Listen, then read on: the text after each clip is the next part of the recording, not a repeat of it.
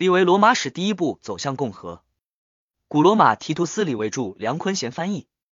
版权所有，翻录必究卷七上。增加了两个官职，司法官和主做市政官。一场瘟疫在城里肆虐，夺走了著名的弗留斯卡米卢斯的性命。首次引入舞台剧，库尔提全副武装骑马冲进大广场。提图斯曼留斯在单挑中杀死一个向罗马士兵发出挑战的高卢人，拿走了他的金项链，由此获得托夸图的绰号。增加了两个部落，分别叫做庞普廷和普布利略。利基纽斯斯多洛拥有超过五百亩土地，被自己制定的法律所定罪。绰号科维努斯的马克瓦勒里在一只乌鸦的帮助下杀死了一个向他发出挑战的高卢人。第二年当选执政官，尽管他只有二十三岁，与迦太基订立友好条约。康帕尼亚人被萨莫尼翁人打败，投靠罗马人。罗马人向萨莫尼翁人宣战。执政官埃米略科尼略让军队陷入极大的危险。普布留斯德奇穆斯拯救了罗马军队。罗马士兵在卡普亚的阴谋与叛乱。独裁官马克瓦勒里科夫斯重新唤起他们的责任感，把他们带回国。对赫尼基人、高卢人、提布尔人、普里维农人、塔奎尼人、萨莫尼翁人和沃尔斯基人的胜利。公元前三百六十六年，一这一年将值得大书一笔。一个出身低贱的人担任执政官，产生了司法官和主做市政官两个新官职。贵族们把一个执政官位置让给平民，作为交换，他们争取到了后两个职务。平民选举提案人卢奇塞四弟为执政官，贵族则利用他们的影响力为马克弗留斯之子斯普留斯弗留斯卡米卢斯谋得司法官之职，为克纽斯昆提卡皮托利努斯和普布留斯科尼略斯基皮奥谋得市政官职位。他们都来自显赫家族。卢奇塞斯蒂的贵族同僚是卢奇埃米略马莫基努斯。这一年的早些时候，有传言说，四散分布在阿普利亚的高卢人现在已经集结起来，赫尼基人也反叛了，所有的业务都被叫停，目的是让平民执政官办不成事，一切停摆，仿佛进入司法审判权终止状态。只有保民官们在嚷嚷，作为设立一个平民执政官的补偿，贵族们霸占了三个政府职位。穿着和执政官一样的官袍，坐在主座椅子上。司法官审理案件，把自己当成执政官的同僚，连选举的方式都一样。结果，元老院都不好意思下令从贵族中选举市政官了。起初，大家同意每两年从平民中选出，后来干脆完全放开阶级限制。公元前三百六十五年，下一年的执政官是卢奇格努奇和昆图塞维略。国内外太平无事，一场大瘟疫爆发了。据说有一位司法官、一位主做市政官和三位保民官染疫身故，大量人员死亡。这场瘟疫之所以被记住，主要是因为马克弗留斯之死。尽管年事已高，他的死依然给罗马人带来极大的悲伤，因为在人生的起起落落中，他始终是一个非凡的人。在流亡之前，无论是在战争中还是在平时，他都是国家的头号人物。在流亡中，他表现得更加卓越。他不在时，国家遭受围困，国人痛悔对他的不公，请求他支援。他成功光复了祖国，荣归故里。此后，他又生活了二十五年，完全配得上自己的崇高荣誉。继罗慕路之后，他获得罗马缔造者之名，人们认为这一荣誉他当之无愧。公元前三百六十四年，二瘟疫从这年持续到盖约苏尔皮丘佩提库斯和盖约利金纽斯斯多洛任执政官的下一年。这一年，除了举行了一次享神活动外，没有值得记载的事件发生。这是罗马自建成以来第三次举行这样的活动。无论是人力还是神力，都无法缓解疫情。人们满脑子迷信，他们想方设法缓解上天的怒气。据说舞台剧就是在这个时候出现的。这对一个尚武的民族来说是件新鲜事。此前这里只有马戏，但是这件事并不起眼，新事物都这样，何况还是外来的。演员是从艾特鲁里亚请来的，没有歌唱，也没有哑剧。演员们随着乐师的节奏跳着优雅的艾特鲁里亚舞。后来，罗马的年轻人模仿着他们，滑稽的比划着，相互开起粗俗的玩笑。这种娱乐方式被接受，并在经常使用中得到了改进。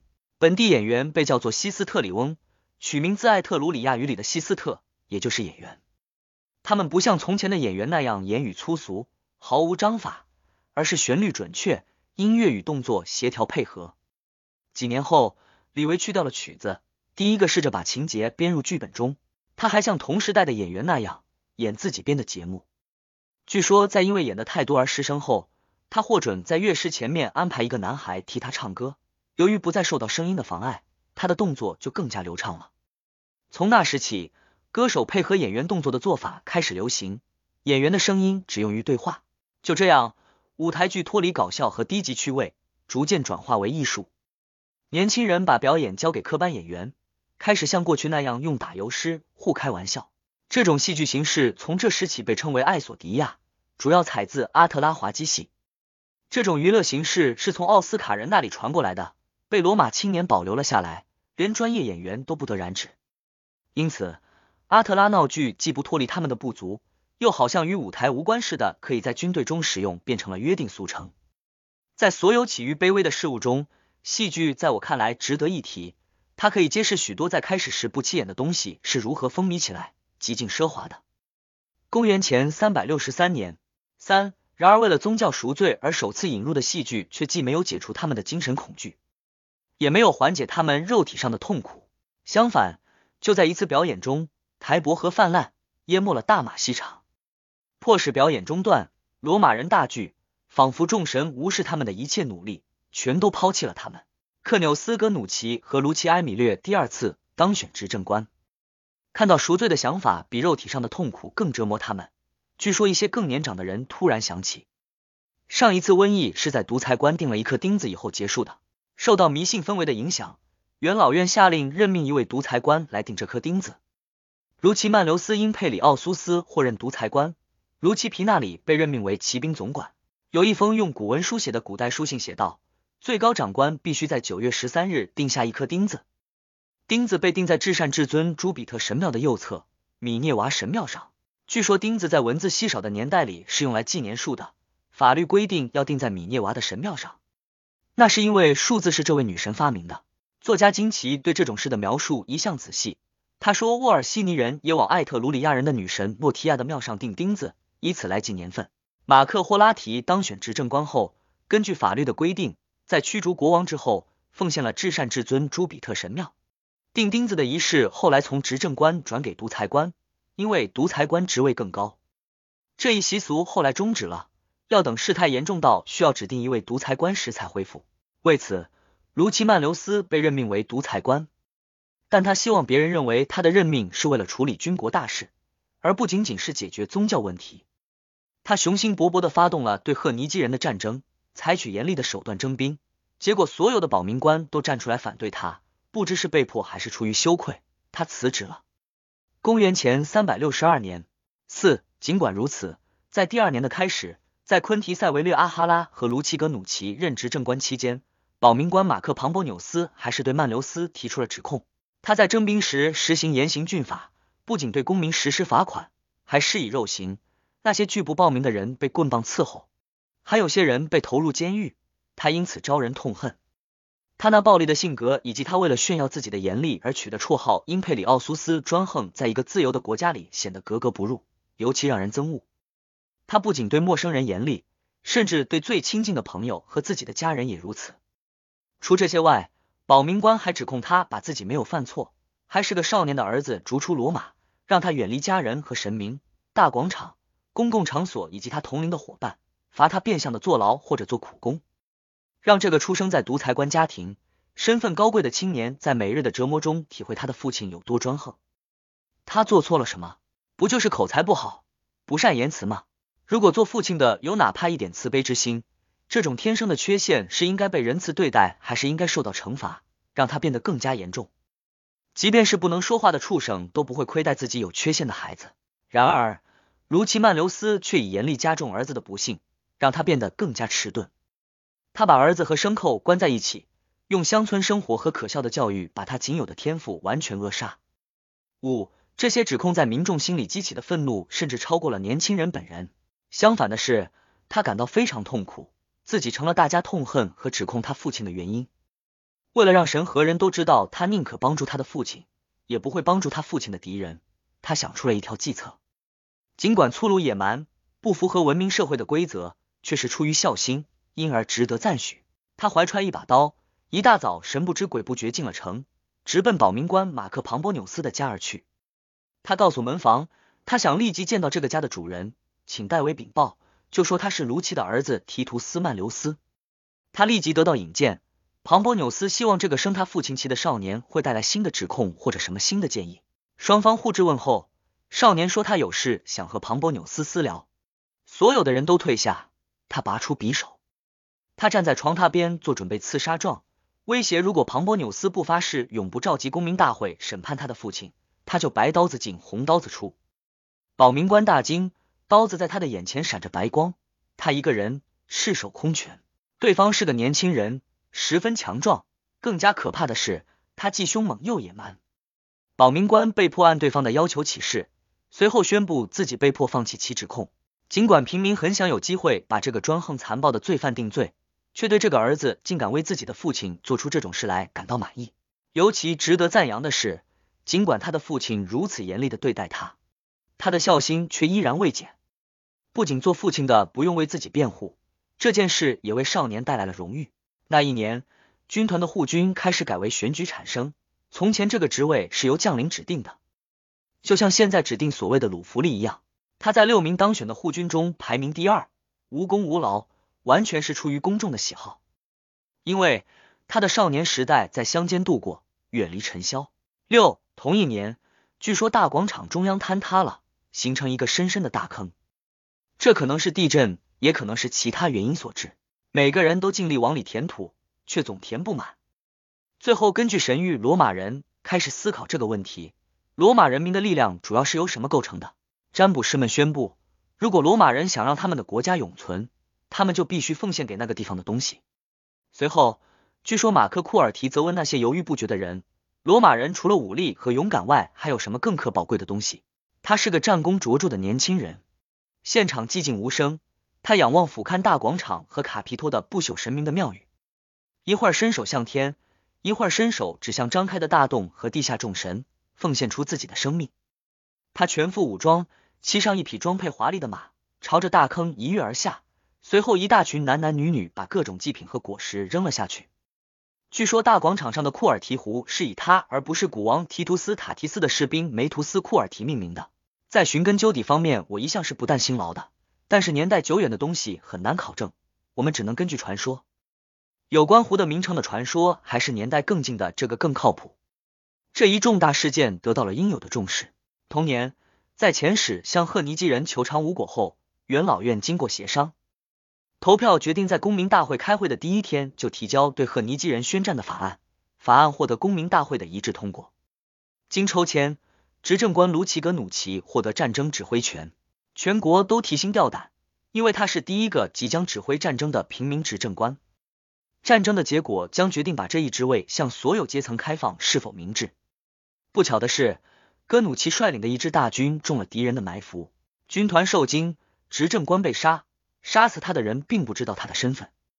消息传回罗马，贵族们对这样的国难不仅一点都不难过，反而为平民执政官的失败幸灾乐祸。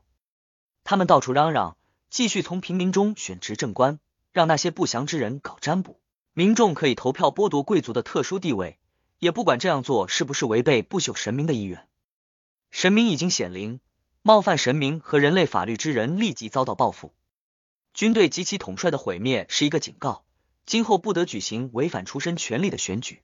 元老院和大广场充斥着这样的说法。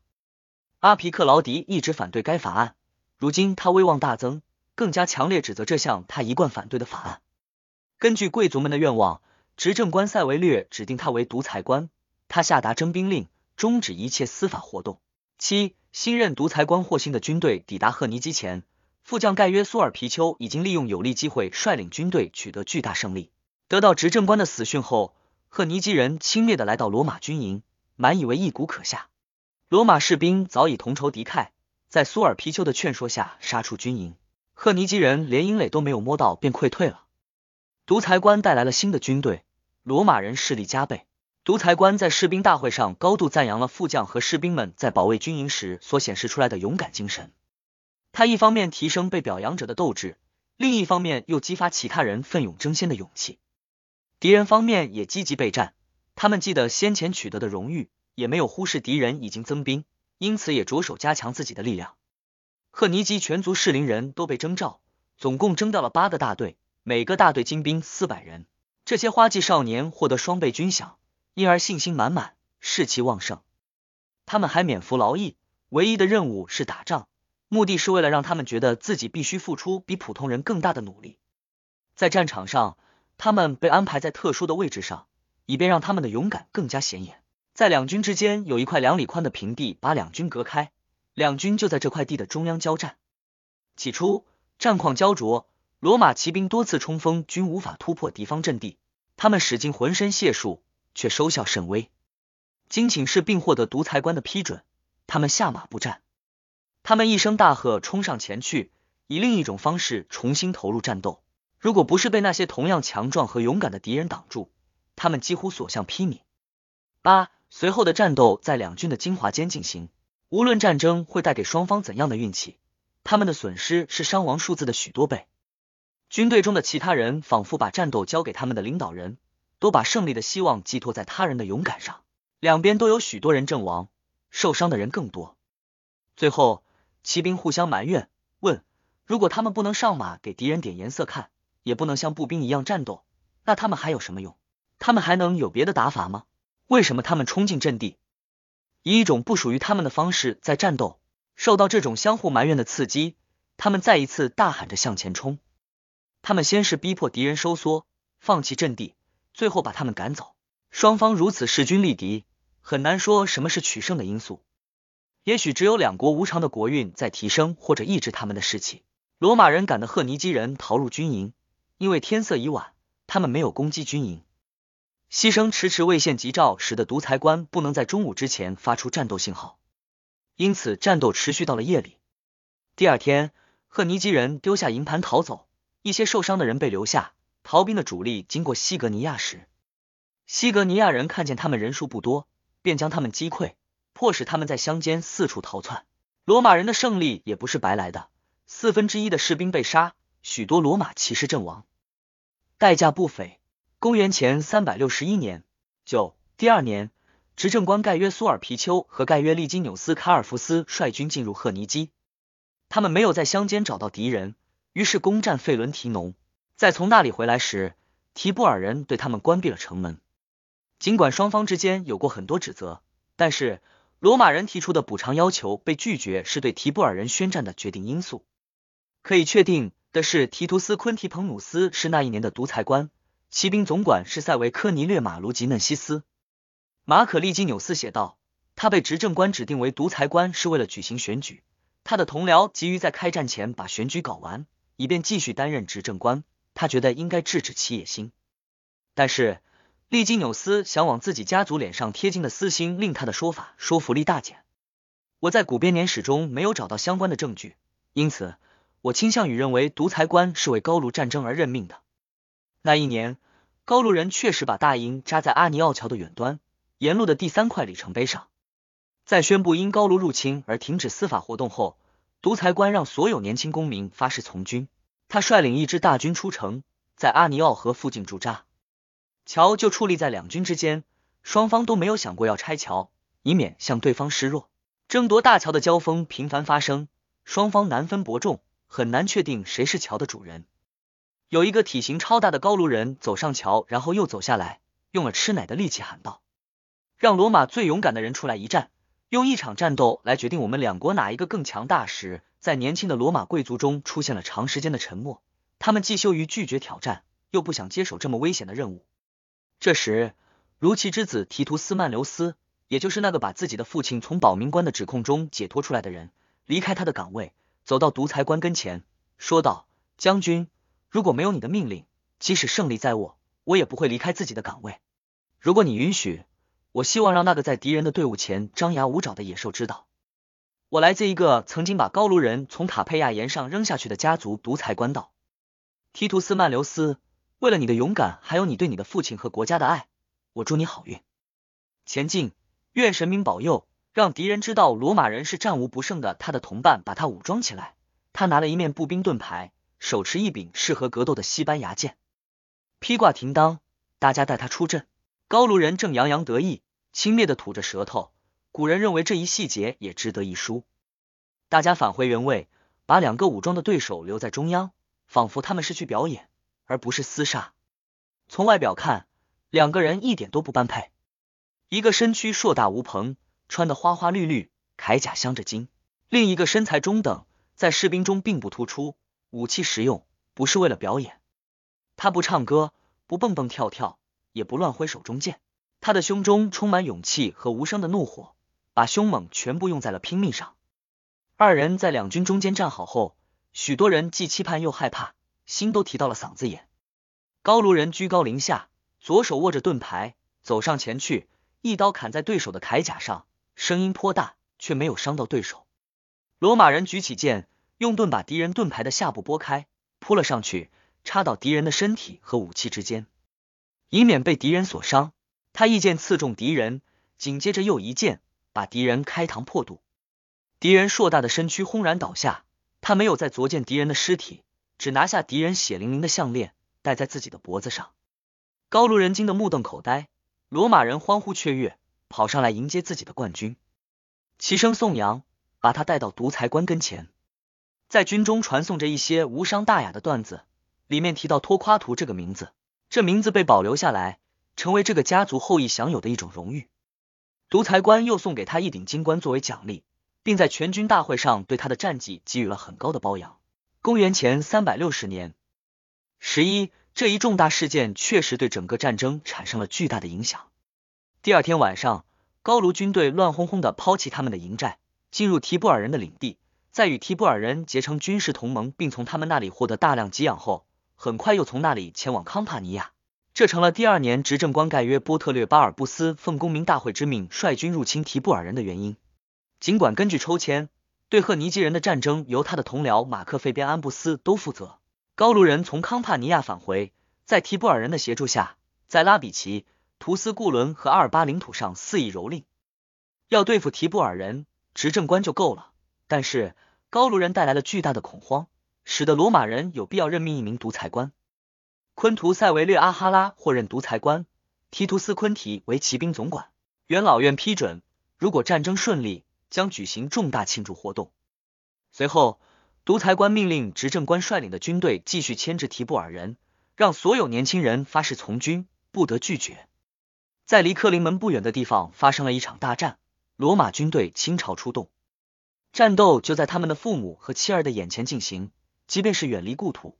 这种情形也总能激发他们的士气，更何况现在他们就在跟前。罗马士兵们立即羞愤难当，双方都损失惨重。最后，高卢人被击溃，逃往提布尔，那里是他们主要的战争根据地。他们四散逃窜，遭到执政官波特略的拦截。他就在离提布尔不远的地方。高卢人和从城里赶来增援的提布尔人都被赶进城里，独裁官和执政官都取得重大胜利。另一位执政官费边先是在一场小型冲突中，最后又在一场战斗中击败出动全军攻击他的赫尼基人。独裁官在元老院和公民大会上高度赞扬了执政官们的功绩，把自己的功劳也算在执政官们的头上。随后，他辞去独裁官职务。波特略得到双份凯旋士，他战胜了高卢人和提布尔人。费边在进城时得到了小凯旋士的荣誉。提布尔人嘲笑波特略的凯旋士，他们说。他和他们打过什么仗？他们的一些人出城去看高卢人逃窜，在受到罗马人不分青红皂白的杀戮后退回城里，这就值得罗马人搞一个凯旋式。罗马人不应该把在敌人的城门前制造混乱看得有多了不起，因为不久后他们将在自己的城门口看到更大的混乱。公元前三百五十九年十二，第二年，马克波皮略莱纳斯和克纽斯曼留斯当选执政官。一支进攻部队在夜幕降临时离开提布尔，向罗马城开来。此事来的突然，又发生在夜里。罗马人被从梦中突然惊醒，许多人对敌人是谁、来自何方猛然无知，造成了一定的恐慌。不过，他们很快拿起武器，在城门布置岗哨，派士兵守护城墙。天亮后，他们发现城墙前只有不多的敌军，而且都是提布尔人。于是。执政官从两面城门杀出，攻击那些正在向城门前进的人。敌人很显然是来碰运气的，并不勇敢，连罗马人的第一次冲锋都抵挡不住。更有甚者，他们像是来帮助罗马人的。贵族和平民之间的纷争刚刚起来，就被迫在眉睫的可怕战争制止了。公元前三百五十八年，另一场战争的对手更可怕。塔奎尼人越过罗马边境，肆意蹂躏毗邻艾特鲁里亚的那一部分，受到的破坏尤其严重。罗马人要求赔偿未果，新执政官克纽斯费边和盖约普劳提奉公民大会之命向他们宣战。经抽签，费边获得塔奎尼亚战争指挥权，普劳提指挥对赫尼基人的战争。外面疯传高卢人即将来犯。尽管有这么多令人恐怖的事，但也有让人宽慰的喜事。拉丁人请求并获得和平。根据他们已经多年不遵守的旧条约，拉丁人提供了数量不小的援军。得到这一援助后，高卢人来到普莱尼斯特，并在佩杜姆附近驻扎的消息就没有那么受重视了。他们决定任命盖约苏尔皮丘为独裁官，并派人召回执政官盖约普劳提作为提名人。马克瓦勒里被任命为骑兵总管。他们从两个执政官的军队中挑选出最好的士兵，前去迎战高卢人。这场战争对双方而言都索然无味。一开始只有高卢人渴望战斗，后来罗马人比他们更加渴望一战。独裁官坚决不许，敌人处境不妙，粮草没有事先储备，也没有堡垒的保护，求战又不得，力量一天天被削弱，没必要冒险和敌人拼命。在身心方面，敌人力在速战，拖延会削弱他们的力量。基于这些考虑，独裁官拖延决战，宣布将对擅自出战的人施以重罚。士兵们十分不满。起初，他们在夜班站岗放哨时指责独裁官，有时谴责元老院不把战争交给执政官们指挥。他们选出了一位多么出类拔萃的指挥官，他居然认为什么都不用干，胜利就会从天上掉下来。后来，他们公然在大白天表示不满，在其他方面甚至做得更过分，说他们要违命出战。或者整体回罗马，百夫长们也开始和士兵们掺和在一起。他们不仅在自己的营地里嘀咕，还把他们的话传到总部和独裁官的军帐。他们四面八方聚集成群，喊着立即去见独裁官。塞斯都图留斯应该勇敢的站出来代表军队说话。十三，图留斯已经第七次担任罗马军团的第一百夫长，在军队中，至少是在步兵中，没有人比他的表现更出色。他率领一队士兵朝讲坛走去。这么一群人的出现让苏尔皮丘感到震惊，尤其令他惊讶的是，领头的竟然是一个平时最服从命令的人。图留斯对苏尔皮丘说道：“被缴械已是羞辱，他们请求我代表他们在你面前进行辩护。事实上，即便是我们被控放弃阵地、背对敌人或者丢失军旗，我仍然认为我们有权请求你，让我们有机会用勇敢来赎罪，用新取得的荣誉来洗刷旧耻。”即便是在阿利亚战役中战败的军团，后来都能从唯一出发，光复被他们在恐慌中丢失的国家。承蒙神明的眷顾和你以及罗马人民的硬币，我们的事业和荣誉毫发未损。我不想奢谈我们的荣誉，因为敌人嘲笑我们像女人那样躲在壁垒后面。更让我们难过的是，我们的统帅你也认为你的军队没有斗志，没有武器，没有双手，你连试一试都没有，就对我们心灰意冷。认为你率领的是一群手脚残缺之人，不然我们如何相信你这么一个久经沙场、英勇无敌的统帅，怎么会像大家说的那样束手无策？无论如何，你怀疑我们的勇敢，比我们怀疑你的更加合理。如果这样做不是你的意思，而是大家的想法，如果不是因为这场高卢战争，而是因为贵族们的某个主意让我们抛家舍业，那么我要告诉你，你们有你们的计划，我们也有我们的。我请求你把这话当作是平民向贵族，而不是士兵向统帅说的话。我们认为我们是你的士兵，而不是你的奴隶，是被带出来打仗，而不是放逐，是只要一声令下就上战场，像罗马军人那样战斗的士兵，是只要没有战争就宁愿在罗马逍遥自在，而不是待在军营里的人。我们怎会生你的气？就当我的话全是对贵族们讲的。作为你的士兵，我们请求统帅，你给我们一个战斗的机会。我们既想打胜仗，也想在你的率领下打胜仗，给你戴上耀眼的桂冠，和你一起凯旋入城，跟着你的车子载歌载舞步入至尊至善朱比特的圣殿。士兵们附和着图留斯发出请求，呐喊声此起彼伏，要求独裁官发出战斗信号，命令他们战斗。十四，独裁官认为，尽管此事开局不好，结果却是好的，便满足了士兵们的愿望。他私下询问图留斯，上演这一出的目的是什么？因何而起？图留斯恳求独裁官不要认为他忘了军纪和自己的身份以及对统帅的尊敬。他之所以没有拒绝挑这个头，是因为头脑发热的群众总是有同样冲动的领导人，他担心别人会站出来，受到狂热群众的拥戴。他本人至少不会违背统帅的号令。然而，独裁官也应该控制住军队。军队群情激昂，不容小觑。如果得不到统帅的允准，他们就会自行其事。他们正谈话间。发生了这么一件事，有个高卢人正在赶几头在营垒外吃草的牛，两名罗马士兵把牛抢了过来，高卢人朝他们扔石头，随后便是罗马哨兵一声喊叫，两边冲上来好些人，要不是百夫长们迅速制止，一场正规的战斗就爆发了。这一事件印证了图留斯的说法，事不宜迟，独裁官立即宣布来日决战。然而，独裁官此战更多的要靠士兵们的勇敢而非力量，因此。他开始考虑如何用计来给敌人制造恐慌。他睿智的脑子想出了一个新招，这一招数为我国和外国所采用，直到今天还有人在用。他下令把骡子身上的图案卸下，只留下两边的鞍部。他给罗夫配上俘虏和病号的武器，让他们骑了上去。这些人大概有一千，他把他们混在一百名骑兵中间，命令他们在夜间进入营寨顶上的山里，潜伏在树林中。在接到他发出的信号之前，不要行动。天一亮，他开始沿着山脚布阵，故意让敌人面对山上，制造恐慌的布置完成了。这种恐怖比真实的军力还管用。高卢将领们起初认为罗马人不会下到平原来，当他们看到罗马人突然下山时，便急吼吼的冲上来交锋，因为他们也急于一战。作战号令未及发出，战斗便打响了。十五，高卢人对右翼发起最猛烈的攻击。如果不是独裁官正好在那个地方，罗马人恐怕就要顶不住了。他喊着塞斯都图留斯的名字，责问他的士兵就是这么打仗的。他是怎么答应的？那些哭着喊着要打仗的人，他们的喊杀声在哪里？不是威胁没有统帅的命令也要打吗？看啊，他们的统帅正在高声呼唤他们去作战。他拿着武器冲在最前面。刚刚还在嚷嚷着要冲在前面的人，有没有愿意跟在他后面的？或者只是窝里横？一上阵就怂了，他们听得真真的，受到羞耻之心的猛烈刺激，他们迎着敌人的武器冲了上去，全然忘记了危险。这疯狂一冲，把敌人打乱了，骑兵趁乱向敌人发起冲锋，迫使他们转身而逃。独裁官见敌人的一翼已经动摇，便带着一些部队前往左翼。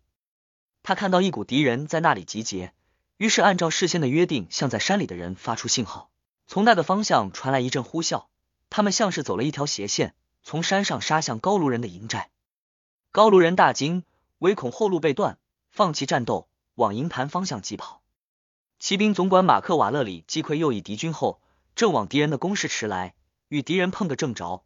敌人转身逃往山上和树林，大部分遭到骑兵和骡子兵的拦截。战斗结束后，那些在恐慌中逃进树林的人遭到了可怕的屠杀。自卡米卢斯以来。还没有一个将领在与高卢人的战争中取得像苏尔皮丘一样彻底的胜利。他从高卢人的战利品中取出相当重量的金子，用石墙圈起来，献给卡皮托。这一年，两执政官也率军出征，但战果不同。克纽斯普劳提打败并征服了赫尼基人，他的同事费边在与塔奎尼人的战争中表现的差强人意，损失也没有大到令人无法忍受的程度。塔奎尼人处死了三百零七名被俘的罗马士兵，这一野蛮行径更加彰显罗马人所受的耻辱。雪上加霜的是，罗马还先后遭到来自普里维农和维利特莱的突然入侵，土地被蹂躏。同年，罗马增加了庞普廷和普布利略两个部落。罗马举行还愿赛会，那是马克弗留斯在任独裁官期间发的愿。经元老院同意，保民官盖约波特略首次向公民大会提交法案。禁止向民众贿选，他们认为该法案将抑制腐败，尤其会对那些习惯于光顾各种市场和会场的新贵们的野心形成制约。公元前三百五十七年，十六，还有一件让元老院不快的事。第二年，在盖约马奇和克纽斯曼留斯任执政官期间，保民官马克杜伊略和卢奇梅尼纽斯提交了利息百分之十二的法案，民众以前所未有的热情通过该法律。除了前一年已经决定的新战争。法勒里人又因为两项指控成了罗马新的敌人。他们的年轻人与塔奎尼人并肩作战，又拒绝罗马和战士者提出的归还在罗马战败后逃往法勒里的罗马士兵的要求。克纽斯曼留斯抽到法勒里战争的指挥权，马奇率军入侵普里维农。普里维农由于长时间的和平，一片欣欣向荣，马奇让士兵发了一笔横财，除大量的财物外，他又增加了一项大方之举，他没有为国库留出份额，而是全部便宜了他的士兵。普里维农人在他们的城墙前扎营。营盘十分坚固，他召开士兵大会，对他们说：“如果你们答应我，你们将勇敢战斗，而不是打劫比打仗更内行，我就把敌人的营寨和城市交给你们去洗劫。”士兵们高声要求他下命令，信心十足的走上战场。我们前面提到过的那位塞斯都图留斯站在阵线前面，大喝道：“统帅，请看你的士兵是如何履行他们对你的承诺。”他扔掉标枪，实践攻击敌人。后面的人紧跟图留斯，第一次冲锋就把敌人打垮了。他们追着敌人来到城市前，就在他们架云梯准备登城时，敌人投降了。马其因战胜普里维农人而获得凯旋式的荣誉。另一位执政官没有什么值得一提的建树，但是树立了一个非同寻常的先例。他在苏特里翁召开一次部落大会，通过了一项对解放奴财产征税二十分之一的法律。当时政府财政吃紧，该法带来了一笔不小的税收。因而获得元老院的批准，但是保民官们对这个先例比对法案还敏感。他们通过一项法律规定，对在罗马之外的地方召开公民大会的人处以死刑。他们认为，如果这样的做法被允许，以宣誓效忠于执政官的军队将可为所欲为，无论所为之事对国家多么有害。同年，盖约利金纽斯斯多洛因为和他的儿子一起拥有一千亩土地，又试图通过解除父子之间的从属关系来规避法律。受到马克波皮略莱纳斯的指控，根据他自己制定的法律，被罚款一万阿斯。公元前三百五十六年，十七随后的两名执政官是马克费边安布斯都和马克波皮略莱纳斯，都是第二次担任该职。他们面临两场战争，对提布尔人的战争由莱纳斯指挥，打得并不难，他把敌人赶进他们的城市，蹂躏了他们的土地。法勒里人和塔奎尼人在战斗开始时便击溃了另一位执政官。敌人的祭司挥舞着火把和蛇，装扮成愤怒之神的模样，给罗马人造成巨大的恐慌。他们狂奔逃回自己的战壕，仿佛精神失常或者遭到雷击。执政官、副将和护军们嘲笑他们，指责他们像孩子一样看到影子就吓傻了。羞耻心突然让他们改变主意，他们就像是被蒙住眼睛似的冲向先前令他们逃离的对象。在破解了敌人无聊的把戏后，他们追着敌人跑。还在那一天夺取了敌人的营寨，获得大量战利品。他们奏凯而归，把敌人的计谋和他们自己的恐慌编成段子，当作笑话讲。艾特鲁里亚全境震动，在塔奎尼人和法勒里人的带领下，他们聚集到萨利奈。为了应对这一威胁，盖约马奇鲁提卢斯被任命为独裁官。他是第一位来自平民的独裁官。骑兵总管盖约普劳提也是平民。独裁官平民化被贵族视为奇耻大辱。他们竭尽所能阻止独裁官备战，因为这个原因，民众对独裁官的提案更快通过。他从罗马出发，用筏子在台伯河上运送士兵，哪里有敌情就往那里送。他袭击了许多沿河两岸洗劫乡村的散兵游勇，甚至突袭敌人的营地并将其占领，俘获八千名敌军。其余的敌人要么被杀，要么被逐出罗马。未经元老院批准，他被公民大会授予凯旋式的荣誉。由于元老院不希望由一个平民独裁官或者执政官来主持执政官选举，另一位执政官费边又被战争缠住，罗马陷入权力真空。随后，昆图塞维略阿哈拉、马克费边、克纽斯曼留斯、盖约费边、盖约苏尔皮丘、如奇埃米略、昆图塞维略和马克费边安布斯都先后担任临时执政。争执在出现第二次权力真空时浮现，原因是两个贵族当选执政官。保民官们提出反对意见。临时执政费边说：“十二铜表法有条规定，公民大会的最新命令就是有效法律，他们的投票就是法令。”保民官的反对除了推迟选举外，没有取得什么效果。盖约苏尔皮丘佩提库斯第三次和马克瓦勒里波普利科拉两位贵族人士当选执政官，在同日上任。公元前三百五十五到三百五十四年，十八，在罗马建成后的第四百年。从高卢人占领下光复的第三十五年，平民在占据执政官职位十一年后失去这一职位。这年，罗马人从提布尔人手中夺取恩普伦，这场战斗不值一提。有人说，此战是由两执政官指挥的；也有人说，在瓦勒里对阵提布尔人时，执政官苏尔皮丘正在蹂躏塔奎尼人的土地。在国内，执政官们与平民及保民官们的斗争更加激烈。两执政官都是贵族，因此。他们无论是从思想上还是出于荣誉感，都认为他们有义务把位置传给两位贵族。如果平民执政，他们就必须完全退出，否则他们就得完全占有，因为他们从先辈那里接手的是完整的权利。平民则大声埋怨，如果他们全体都不能保住如其塞斯蒂和盖约利金纽斯二人勇敢争取的权利，怎么还有脸活着？又怎么能舔为公民？他们宁可置于国王。使寡头或其他任何更加高压的强权统治之下，也不愿意屈从于两个贵族执政官，或者不能轮流服从和被统治，而是一部分人永远掌权，认为平民天生就是为了顺从。火上浇油的保民官从来不缺，但尽管场面火热，却没有一个突出的领袖。他们多次漫无目的的前往战神广场，许多集会都是在骚乱中度过。最后，执政官们的毅力战胜了平民的怨恨，却激化了平民的愤怒。平民们悲伤的跟在保民官后面，呼喊自由已死。他们不仅应该离开战神广场，还应该离开罗马，因为国家已经成为贵族的俘虏，受到暴政的压迫。二执政官被部分民众抛弃，不过他们在少数人的支持下完成了选举。当选的两个执政官全是贵族，他们是马克费边安布斯都第三次和提图斯昆提。一些编年史提到执政官是马克波皮略而非提图斯昆提。公元前三百五十三年。十九那一年，在两场战争中取得胜利，他们用武力迫使提布尔人投降，夺取萨苏拉城。其他城镇如果不是放下武器，把自己置于执政官的保护之下，也会遭遇相同的命运。执政官因战胜提布尔人而获得凯旋式的荣誉。在其他方面，这次胜利相对比较温和。塔奎尼人遭到了极其严厉的对待，许多人在战场上被杀。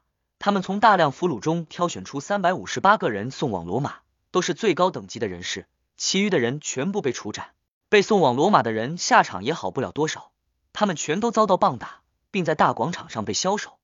这是对罗马人在塔奎尼的大广场上被杀的报复。这些胜利促使萨莫尼翁人寻求罗马人的友谊，元老院给他们的使者报以客气的回复，双方签订了同盟条约。罗马平民在国内的运气可不如在战场上好。尽管借款利息被削减到十二分之一，穷人依然被本金压垮，失去自由。平民因为自身的苦难，无暇顾及两执政官都是贵族或者选举如何举行。因此，两执政官继续从贵族中选出，他们是盖约苏尔皮丘佩提库斯第四次和马克瓦勒里波普利科拉第二次。国家正忙于备战埃特鲁里亚战争。原因是有消息说，凯尔人出于同族之情与塔奎尼人联手。这时，来自拉丁的使者把他们的注意力引向沃尔斯基人。这个国家征召并武装了一支军队，正准备进攻拉丁边境，并从那里进入罗马进行破坏。因此，元老院决定对这两件事都不可掉以轻心，下令为两场战争征召军队，执政官抽签确定管辖权。不久，他们关注的焦点倾向埃特鲁里亚战争。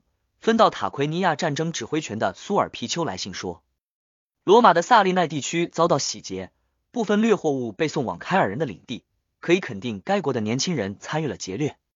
因此，元老院召回征讨沃尔斯基人，已在图斯固伦边境驻扎的执政官瓦勒里，命令他提名一位独裁官。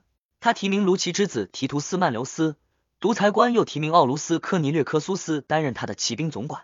独裁官只带领执政官的军队。便奉公民大会之命，并得到元老院的批准，向凯尔人宣战。二十，凯尔人第一次害怕起战争来，仿佛敌人的话比他们对罗马人的挑衅行动更可能引发战争。他们意识到自己的实力根本无法应对这场战争，于是后悔自己的行为，咒骂塔奎尼人是挑唆者。没有人想到要备战，每个人都急切的催促向罗马派出使者，请求罗马人原谅他们的过错。使者来到元老院。被引荐给公民大会，他们向神明求情。在高卢战争中，他们曾经恭敬的接纳了这些神明的器物。在罗马遭到不幸时，神明点拨了他们。现在他们希望在罗马强盛时，神明也能让罗马人大发慈悲。他们转向造神庙，满怀虔诚和急切之情的提到他们与大祭司及真女们之间的友谊。谁会相信如此友好的人们之间突然无缘无故变成敌人？或者他们会蓄意干出什么敌对的事，而不是失心疯似的用最近的伤害把过去的善举一笔勾销？更何况罗马是一个懂得感恩、正无往而不胜的国家，而我们曾在他们遭遇不幸时雪中送炭。可别说这是有意的，这是出于无奈和需要。塔奎尼人带着一支敌视的军队向我们借道，裹挟了我们的一些农民跟他们一起搞劫掠。这些人被指控犯了罪。如果能让你们高兴，我们愿意把他们交出来；如果你们希望他们受到惩罚，我们也会照做。看在我们和维斯塔祭司们深厚友谊的份上，看在我们对你们的神明无比崇敬的份上，希望凯尔这个罗马人民的避难所。罗马祭司的保护人和罗马神器的接纳者能够不受伤害和指控。与其说人们被这番话所打动，不如说他们对过去的恩惠比眼前的伤害更加印象深刻。凯尔人得到了和平，罗马人决定以元老院的法令来确认这个一百年的和平条约。罗马军队的枪口全部对准受到同样指控的法勒里人，但他们已无迹可寻。罗马人在他们的国土上四处蹂躏，却避免围城。军队返回罗马。当年其余的时间都用于维护城墙和哨卡，他们还修建了一座阿波罗神庙。二十一岁末，一场发生在贵族与平民之间的纷争终止了执政官选举，保民官只允许按照利金纽斯法举行选举。独裁官决定，宁可国家没有执政官，也不能让贵族和平民平起平坐。因此，选举一再推迟。独裁官卸任后，国家形成权力真空。政治斗争一直持续到第十一任临时执政时期，保民官坚持以利金纽斯法作为诉求的盾牌，民众也有切入肌肤的苦难，他们的个人麻烦变成了公共事务的主要问题。元老院不胜其烦，命令卢奇科尼略斯基皮奥在执政官选举中遵守利金纽司法，以息事宁人。平民盖约马奇鲁提卢斯成为普布留斯瓦勒里波普利科拉的同僚，大家一倾向和解，新执政官便着手减免债务。这似乎是造成国家不睦的主因。他们把解决债务问题变成公众关注的焦点，指定了一个五人委员会。由于这些人是管钱的，因此被称为国家银行家。由于他们的公正和勤勉，他们的名字值得每一部历史大书一笔。他们是盖约杜伊略、普布留斯德奇穆斯、马克、帕皮留斯、昆图普布利略和提图斯埃米略。他们的任务无比艰难。总的来说，两边都不讨好。肯定总是有一边不满意，但是他们行为得当，开支有度，绝不浪费公帑。在国家利益得到保障的前提下，债务人应怠于还债，而不是没钱偿还所积累的陈年老账，要么用国库放置在大广场上的现款清偿，要么以公平的价格折算成债权人的财产。因此，两边都没有遭受损失，甚至连一声抱怨都没有。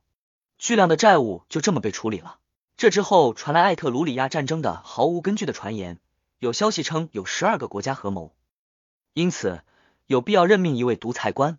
元老院把法令发给军营中的执政官，任命盖约朱利亚为独裁官，如其埃米略被指定为骑兵总管。但是国外平静无事。